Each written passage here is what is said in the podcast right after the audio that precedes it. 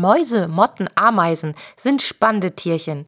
Doch im eigenen Zuhause sind sie unangenehm und lästig. Doch wusstest du eigentlich schon, welche hausgemachten Gefahren dabei auf unsere Katzen lauern? Denn um Schädlinge loszuwerden, greifen viele Zweibeiner nur allzu gerne auf dubiose Hausmittel zurück oder gehen den verharmlosenden Marketingaussagen frei verkäuflicher Schädlingsbekämpfungsmittel auf den Leim. Hör dir in dieser Podcast-Folge an, was du bei dir zu Hause unbedingt beachten solltest, um deine Katze nicht in Gefahr zu bringen.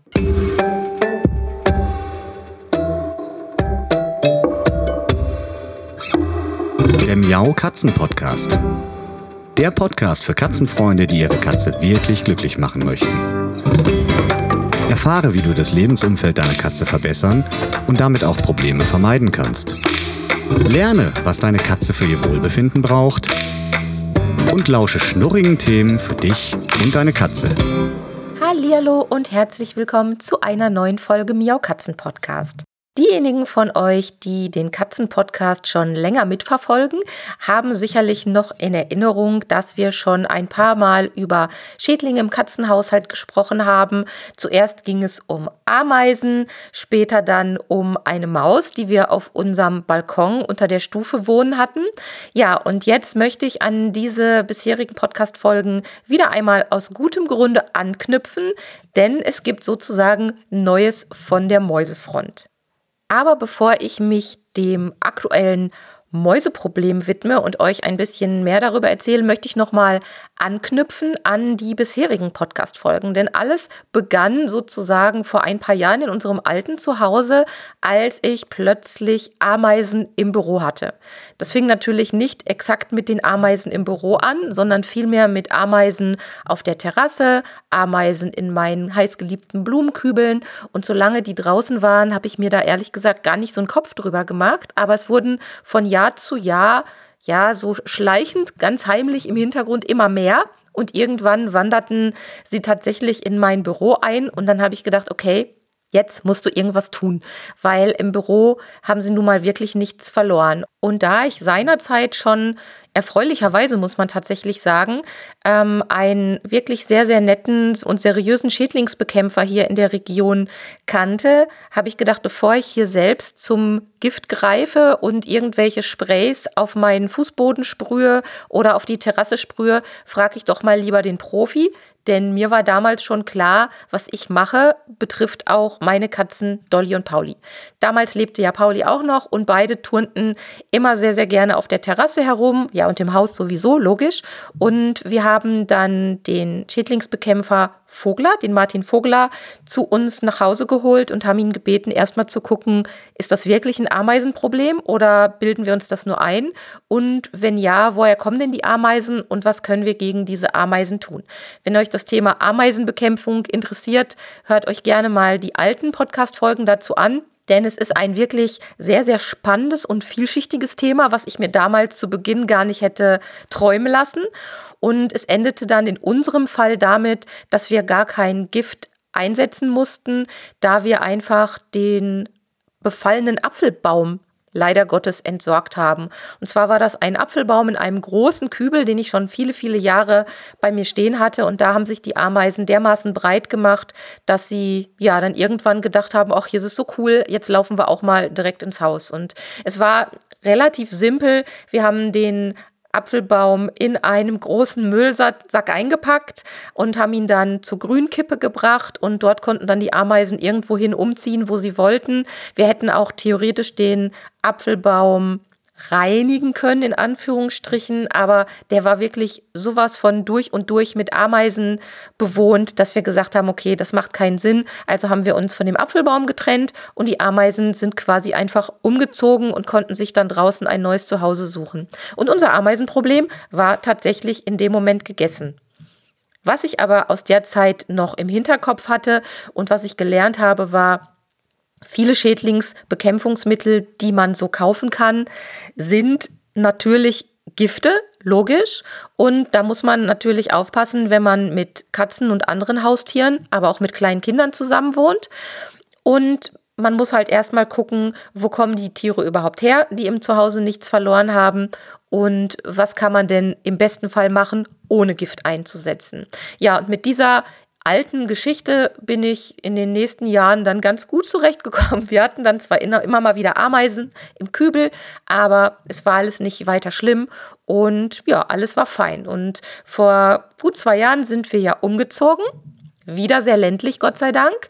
Und hier habe ich dann plötzlich ganz andere Kontakte zu kleinen Tieren wie Ameisen, zu Mäusen und was auch immer bekommen. Denn hier ist es nochmal um einiges ländlicher als in unserem vorherigen Wohnsitz. Und hier begann es tatsächlich damit, dass wir noch gar nicht eingezogen waren. Also hier stand noch nichts von uns drin, kein Karton, kein ja kein irgendwas, aber die Ameisen, die waren tatsächlich verrückterweise schon da und haben sich äh, unter Papier von den abgerissenen Tapeten nachts gesammelt. Und wenn ich am nächsten Morgen hierher kam und weiter mit der Renovierungsarbeit machen wollte, habe ich gedacht, wo kommen denn die her? Hab die dann immer auf ein Kehrblech zusammengefegt, hab die nach draußen gebracht. Aber natürlich kamen die von irgendwoher. Und als wir dann eingezogen waren, hat sich das Ganze dann hm, etwas deutlicher bemerkbar gemacht. Und zwar hatte ich dann in meinem Büro tatsächlich einen kleinen Ameisenhaufen. Wirklich quasi über Nacht. Und dann wusste ich, okay, jetzt muss man wirklich was tun. Wir haben wieder unseren lieben Herrn Vogler, den Schädlingsbekämpfer, gerufen, haben gesagt, schau dir das mal an. Irgendwas ist hier los.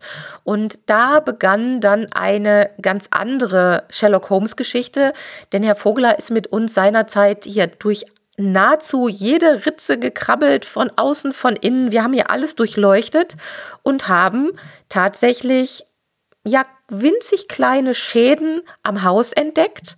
Und das war auch eine seiner wichtigsten Botschaften, die ich hier jetzt nochmal verkünden möchte, weil ich es so irre finde. Wer Schädlinge im Haus hat, hat in der Regel ein Problem am Haus. Das heißt, irgendetwas ist entweder feucht oder undicht, nicht ordentlich verschlossen, so wie man es eigentlich macht beim Hausbau. Und so helfen uns zum Beispiel Ameisen oder auch Silberfischchen dabei, feuchte Stellen im Haus aufzuspüren und wieder zu beheben. Und bei uns war es so, dass ein Regenfallrohr über die Jahre sich scheinbar verzogen hatte, das Wasser nicht mehr dort abfließen konnte, wo es eigentlich hingehörte. Und so hatten wir einen eigentlich ja nicht spürbaren Feuchtigkeitsschaden am Haus, an der Hauswand. Ja, was aber die Ameisen dazu verleitet hat, sich da einen Weg zu bahnen und schließlich bei mir hier im Büro einzuziehen. Ja, und ähm, diese Geschichte ist jetzt, wie gesagt, schon eine ganze Weile her. Wir haben dann im Laufe dieser zwei Jahre natürlich immer mal wieder Kontakt zu Ameisen gehabt, aber wen wundert's auch? Wir wohnen hier wirklich mitten auf dem Land in der freien Natur. Drumherum ist nichts, was die Ameisen irgendwie unangenehm finden könnten, dass sie hier sich nicht wohlfühlen. Also haben wir hier viel Natur, viele Tiere und müssen so, wie man es ja eigentlich für sinnvoll hält, nur dafür sorgen, dass die Tiere, die nicht ins Haus gehören, draußen bleiben. Und genau das machen wir auch. Es ist nichts Aufregendes passiert. Ich hatte immer mal wieder viele Ameisen auf der Terrasse. Aber wie gesagt, das ist draußen. Ich hatte viele Ameisen in meinen Blumenkübeln. Und wir haben dann äh, Maßnahmen ergriffen, die eigentlich ja dazu dienen, ein Gleichgewicht in der Natur wiederherzustellen. Wir haben zum Beispiel, was die Ameisen betrifft, in den Blumenkübeln dann Nematoden eingesetzt. Dazu habe ich auch schon in den vergangenen Folgen einiges erzählt. Das könnt ihr euch noch mal in Ruhe anhören. Dazu werde ich euch die Links in die Shownotes stecken und ähm, somit kann man dann wieder ein natürliches Gleichgewicht herstellen. Und das finde ich eigentlich immer wieder wichtig. Naja, und jetzt ist Folgendes passiert. Wir waren seit einiger Zeit mal wieder auf unserem Dachboden, der eigentlich nur Abstellort ist für, ja, Gott sei Dank nur wenige Dinge. Aber wie das so ist, ich war mal wieder da oben, habe geguckt und habe gedacht, mich trifft der Blitz. Ich habe so kleine schwarze Krümelchen entdeckt und habe gedacht, oh mein Gott, das sieht aus wie Mäusekot. Und das ist echt irre, weil da oben ist nichts. Es ist dunkel, es ist kein Fenster, es liegen da keine spannenden Lebensmittel für die Mäuse oder sonst irgendwas. Und ich habe gedacht, das kann doch gar nicht sein. Was tun die da oben? Warum sind die da, wenn sie da sind? Und warum ja, sind die da eingezogen und lassen sich jetzt da gut gehen, weil die haben ja eigentlich draußen genug Platz und alles ist schön und schick und draußen finden sie, weiß Gott, eher was zu fressen als bei uns im Haus. Naja, also mal wieder den lieben Herrn Vogler kontaktiert und gesagt, bitte, bitte schnell vorbeikommen und mal gucken, was bei uns los ist. Ja, und wieder ist Herr Vogler wie Sherlock Holmes mit uns ums Haus geschlichen, in alle Ecken gegangen, wo theoretisch Schlupfwinkel sein könnten, dass die Mäuse dort oben hingelangen und hat mir wieder sehr, sehr, sehr viel beigebracht, was ich euch in dieser Podcast-Folge quasi weitergeben möchte. Denn ich glaube, nicht jeder hat die Gelegenheit oder die Möglichkeit, einen Schädlingsbekämpfer direkt zu befragen. Ich glaube, bei vielen ist auch so eine kleine Hemmschwelle da. Man denkt sich, ach, bevor ich jetzt einen Schädlingsbekämpfer kommen lasse, ähm, die Kleinigkeiten hier, Ameisen, Mäuse, was auch immer, da gibt es doch tolle Sachen, die man im Baumarkt kaufen kann. Und man sieht irgendwie, glaube ich, den Beruf eines professionellen Schädlingsbekämpfers eher mit der, ja, in Verbindung mit der totalen Invasion. Also man kommt irgendwo in einen Raum und alles ist Kakerlaken. Ich glaube, das ist so ein Horrorbild für viele. Oder ja, man hat vielleicht ein massives Problem mit, auch mit Lebensmittelmotten, sodass man irgendwie denkt, äh, man braucht da wirklich mal Unterstützung. Aber in den meisten Fällen greift man halt zu den Produkten, die in der Drogerie zu verkaufen sind oder zu kaufen sind oder eben im Baumarkt gibt ja verschiedene Möglichkeiten, das Zeug zu kaufen. Und dann denkt man, komm, das macht man mal eben schnell. Ne? Das ist ja zuverlässig und sicher. Und das steht ja auch auf den Verpackungen immer sehr schön drauf. Schnell, sauber, sicher für Kinder wird auch immer gerne nochmal da drauf geschrieben. Und ja, und dann Augen zu und durch. Zack, zack, gesprüht oder irgendwas hingelegt. Und dann hofft man im Stillen insgeheim, dass sich das Problem ganz, ganz still und heimlich auch wieder in Luft auflöst.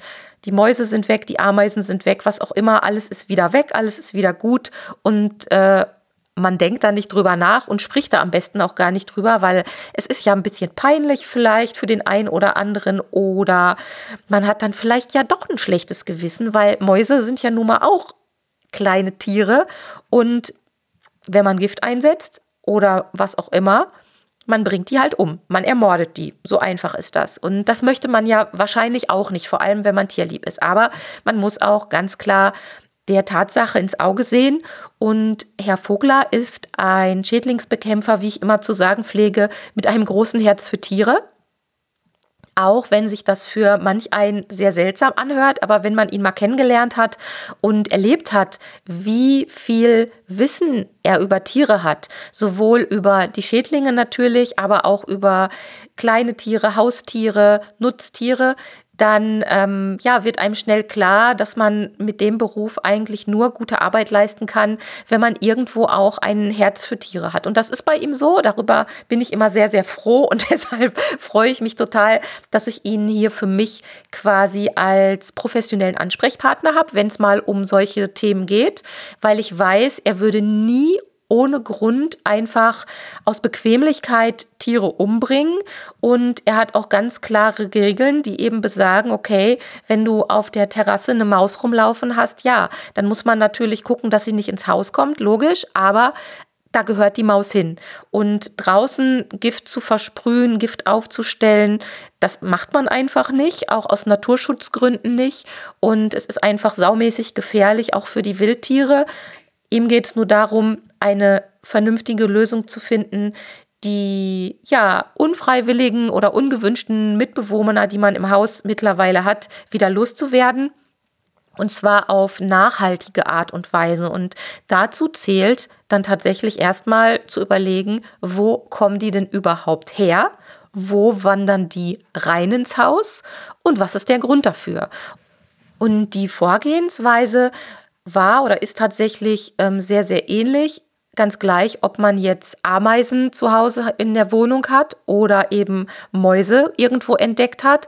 Herr Vogler ist also hergegangen und hat wirklich alle Ecken durchleuchtet im wahrsten Sinne des Wortes. Er ist immer ausgerüstet mit einer Taschenlampe, mit einem Messer, wo er Fugen und so weiter prüfen und kontrollieren kann. Also wie tief sind manche Fugen, wo man eigentlich vielleicht denkt, die sind gar nicht so tief und dann guckt man mal mit dem Messerchen, wie weit man da so ohne Probleme reinstecken kann und dann sieht man, okay, die Fugen sind vielleicht dann doch tiefer, als man so angenommen hat und so haben wir das auch dieses Mal wieder gemacht. Ja, und meine dringlichste Frage war natürlich erstmal, weil ich so neugierig war, habe gedacht, wie kommen die denn da hoch und was machen die Mäuse da? Und man muss jetzt dazu sagen, wir haben Gott sei Dank im Haus, also in unserem Wohnbereich, keine Mäuse gehabt bisher aber eben auf dem Dachboden, der unbewohnt ist und nur Abstellraum ist. Und ähm, ja, die Antwort von Herrn Vogler dazu war sehr simpel. Er sagte, naja, Mäuse sind auch nicht dumm. Die haben draußen natürlich Fressfeinde. Wir haben ja hier sehr, sehr viele Freigängerkatzen, aber es gibt ja auch Raubvögel, die ähm, Jagd auf Mäuse machen. Und so sind Mäuse eigentlich immer auf der Suche nach einem gemütlichen, bequemen Unterschlupf, wo sie selbst wohnen können, wo sie ihre Mäusekinder großziehen können. Und da geht es gar nicht mal unbedingt in erster Linie darum, dass sie dort Futter vorfinden müssen. Es muss erstmal für sie zugänglich sein. Und da schaffen Mäuse tatsächlich auch ähm, Hürden, von denen ich ja auch mir vorher nicht äh, habe träumen lassen. Also Mäuse können durch fingerdicke Löcher rein und raus. Da habe ich schon gedacht, die bräuchten ein bisschen mehr Platz, aber dem ist nicht so. Und ähm, naja, und manchmal knabbern sie sich auch den Weg frei. Ja, und bei uns ist es so, dass die Mäuse einfach sich gedacht haben, Mensch, was soll ich draußen im Nassen mir irgendwo ein Loch buddeln, wo die Miezekatze vielleicht draußen vor der Tür schon sitzt, also vor dem Mauseloch wartet. Hm, wir gehen einfach dahin, wo wir unsere Ruhe haben. Und so sind sie bei uns ins Haus gewandert. Aber, wie ich gerade schon sagte, es ist nicht nur so, Gelegenheit macht Diebe, sondern in dem Fall Gelegenheit macht Hausbewohner, so könnte man es vielleicht formulieren. Denn sie hatten bei uns auch Möglichkeiten reinzukommen. Und die Stelle, die hätte ich nie erkannt. Und zwar waren das ähm, Lüftungsgitter in unserer Hausverklinkerung. Mm, ich gucke mal, ob ich euch da vielleicht ein paar Fotos auch in die Shownotes packe, dass ihr euch das mal anschauen könnt. Also es sieht ganz harmlos aus. Es sind so kleine Lüftungsgitter davor und es sieht eigentlich ordentlich verschlossen auf. Auf den ersten Blick sieht es verschlossen aus, aber auf den zweiten Blick, wenn man sich auskennt, so wie Herr Vogler, sieht man, okay, da kann man locker einen Finger, einen Zeigefinger reinstecken und so ein Loch reicht dann tatsächlich aus, dass die Mäuse da reingehen und die laufen dann in den Zwischenwänden zwischen dem, was wir hier drin als Wand haben, wo unsere Bilder dran hängen und der Außenmauer, laufen die dann halt durch das ganze Haus und suchen sich einen Ort, wo sie es bequem finden. Und bei uns war es halt im Dachgeschoss der Fall, dass sie da die Dämmung natürlich gefunden haben und ja, sich da richtig feine Nestchen gebaut haben. Naja, was haben wir jetzt weitergemacht? Jetzt stand natürlich zur Debatte, wie geht man damit um? Wie schnell kann man die Mäuse vergrämen oder eben leider auch töten? Was ich nicht schön finde, ganz sicher nicht, aber ich möchte das euch gegenüber so offen ansprechen, weil damit sind viele verschiedene Überlegungen verbunden.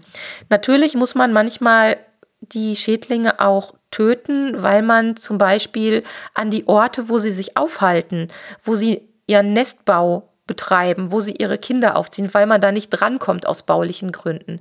In unserem Fall war jetzt die Besonderheit, ähm, dass das Ganze mitten im Hochsommer aufgefallen ist und wir unter dem Dach locker 45 Grad hatten, logisch. Da ist es immer richtig schön muckelig.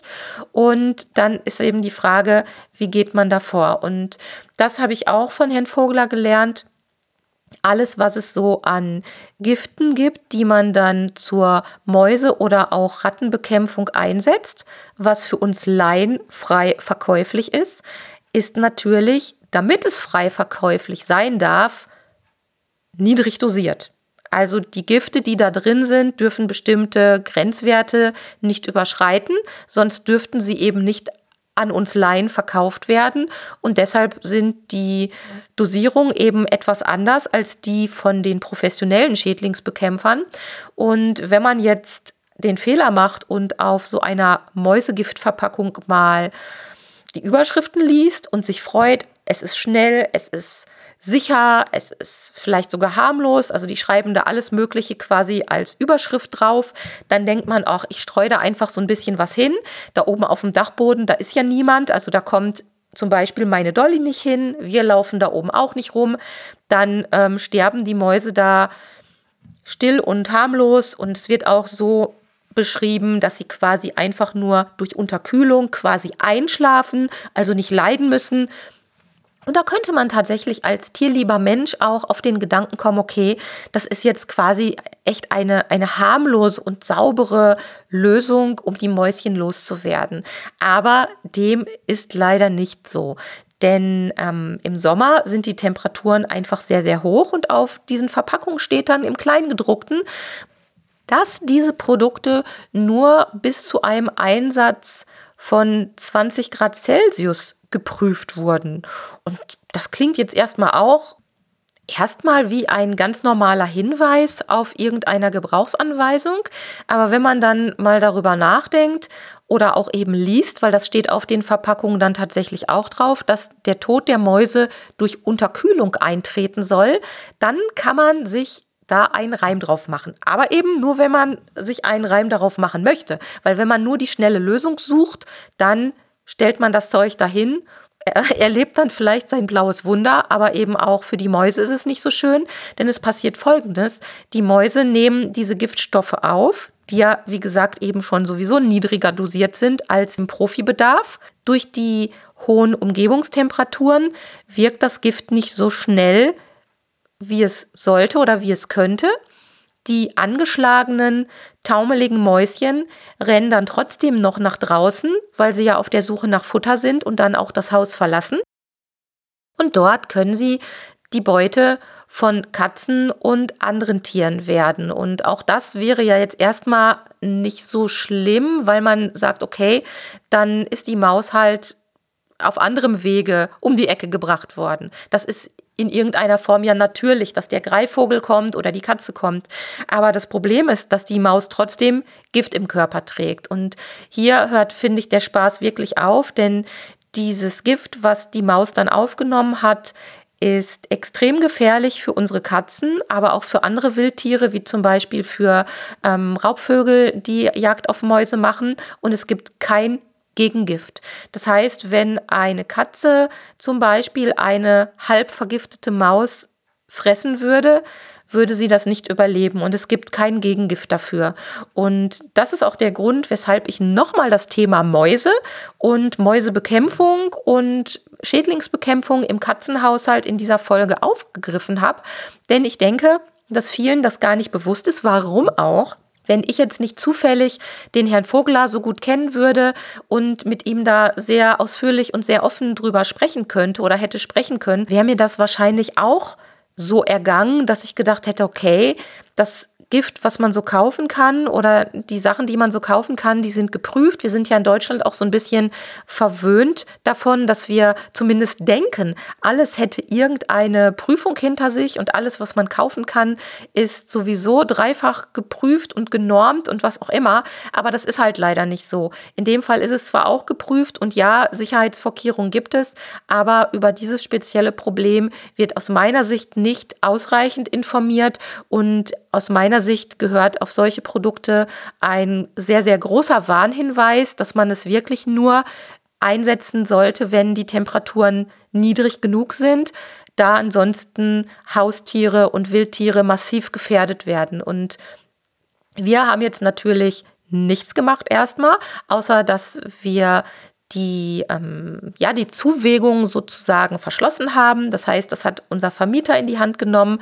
Der hat ein paar Fotos bekommen, wo unser Schädlingsbekämpfer die ganzen Zuwägungen gefunden hat, weil Herr Vogel hat ganz klar gesagt, er macht jetzt hier erstmal gar nichts, bevor nicht sichergestellt ist, dass die Zuwege ins Haus verschlossen werden. Und das ist natürlich auch ein erster wichtiger Schritt, weil was nützt es, wenn wir hier drin die Mäuse bekämpfen, also auf dem Dachboden, und es wandern immer wieder neue Mäuse von draußen nach. Das würde ja ein Morden ohne Ende sozusagen nach sich ziehen. Und deshalb ist es wichtig, dass man erstmal die Zuwägung, die man finden kann, weil alle wird man sicherlich nicht finden, dass man sie versperrt, dass man den Mäusen den Zugang schwerer macht. Und dann muss man beobachten, wie sich die Situation im Haus verändert. Und dann kann man weitere Maßnahmen angehen. Und dann muss man halt im Einzelfall entscheiden, ob es sinnvoll ist, mit Mäusefallen zu arbeiten. Soweit sind wir in dem Fall jetzt noch nicht. Im Augenblick haben wir jetzt erstmal gesagt, okay, es ist Hochsommer, es ist heiß, Gift kommt uns hier ganz sicher nicht ins Haus, weil wir eben nicht nur die Katzen in, in, unserem Umfeld schützen wollen, sondern auch die Wildtiere. Und das kann man nicht machen ähm, oder das kann man nicht verantworten. Und ja, und im Augenblick sieht es so aus, als ob etwas Ruhe eingekehrt ist. Wir haben da oben auf dem Dachboden alles so weit zusammengekehrt und ähm, ja, dass man eben sieht, wenn noch Mäuse da ihr Unwesen treiben. Und vielleicht haben wir ja sogar Glück und die Mäuse haben sich gedacht, okay, es ist jetzt so kompliziert, hier rein und raus zu kommen, dann bleiben wir lieber draußen und suchen uns ein anderes Plätzchen. Also das wäre schön. Und ansonsten müssen wir nochmal mit unserem lieben Herrn Vogler Kontakt aufnehmen und den fragen, was er denn jetzt empfehlen würde. Ja, also lange Mäusegeschichte, kurzer Sinn. Lasst besser die Finger von Schädlingsbekämpfungsmitteln, die frei verkäuflich sind, denn oftmals können wir Laien das gar nicht einschätzen und abschätzen, was das für Konsequenzen für unsere liebsten Mitbewohner, nämlich unsere Haustiere hat oder eben auch für unsere Wildtiere draußen. Und ich denke, keiner von euch möchte verantwortlich sein, dass draußen irgendeine Katze umfällt, egal ob es die eigene ist oder eine Nachbarskatze, nur weil man ein paar Mäuse auf dem Dachboden oder in der Garage oder sonst wo hat. Und zum Ende dieser Folge noch eine kleine Anekdote. Ich hatte ja vorhin gesagt, dass wir im Wohnbereich keine Mäuse haben oder hatten und das ist auch nach wie vor so. Also ich habe zumindest noch keine gesehen. Aber was passiert ist, nachdem die Zuwägungen außen am Haus, also zwischen den äh, Klinkersteinen, als die verschlossen wurden, hatten wir dann tatsächlich eine Maus in unserer Waschküche. Die ist Gott sei Dank auch abgetrennt vom Rest des Hauses. Und ähm, das zeigt ja schon mal ganz schön, dass die Mäuse dann doch noch mal überlegen, welche Wege es nach draußen gibt und wo man noch so lang krabbeln kann. Denn dort war bis dato keine gesehen worden. Und auch da müssen wir jetzt genau schauen, wo kann die hergekommen sein. Wir haben so, wie nennt man das, Versorgungs-, ein Versorgungsschacht, der da lang führt. Das gibt es ja in jedem Haus und in jedem Keller. Und dementsprechend hätte es theoretisch sein können, wenn ich jetzt beim Wäschewaschen oder was auch immer die Tür auflasse und eine halb vergiftete Maus hier ins Haus gerannt wäre, wäre Dolly also schon direkt in Gefahr gewesen. Also auch wenn man die noch nicht im Maus hat, auch wenn man die noch nicht im Haus hat, die Maus, dann kann es trotzdem dazu kommen, dass wenn man in der Nähe Mäuse hat, dass die dann doch mal irgendwie reinlaufen. Und ähm, ja, ich bin jedenfalls heilfroh, dass Dolly hier bei uns sicher ist. Ja, so viel als kleiner Zwischenstand zu unserer aktuellen Mäuselage hier bei uns. Und wenn ihr Lust habt, mehr über solche Themen zu erfahren oder überhaupt mehr rund um das Zusammenleben mit Katzen erfahren möchtet, dann schaut doch auch im Pet Kompetenz Club vorbei. Denn dort sammle ich alle Informationen zum Wohle von unseren Katzen, zur Information, zur Aufklärung, zur Versorgung, zur Pflege, alles, was es Neues gibt. Und das Ganze ist für euch kostenlos. Registriert euch einfach unter www.katzen-podcast.de slash Club. Und schon kann es losgehen. Vielleicht sehen wir uns ja schon beim nächsten Clubtreffen. Ich würde mich freuen. Tschüss. Das war eine Folge des Miau Katzen Podcasts von Sabine Rutenfranz. Weiterführende Informationen zur Sendung findest du im Internet auf www.katzen-podcast.de.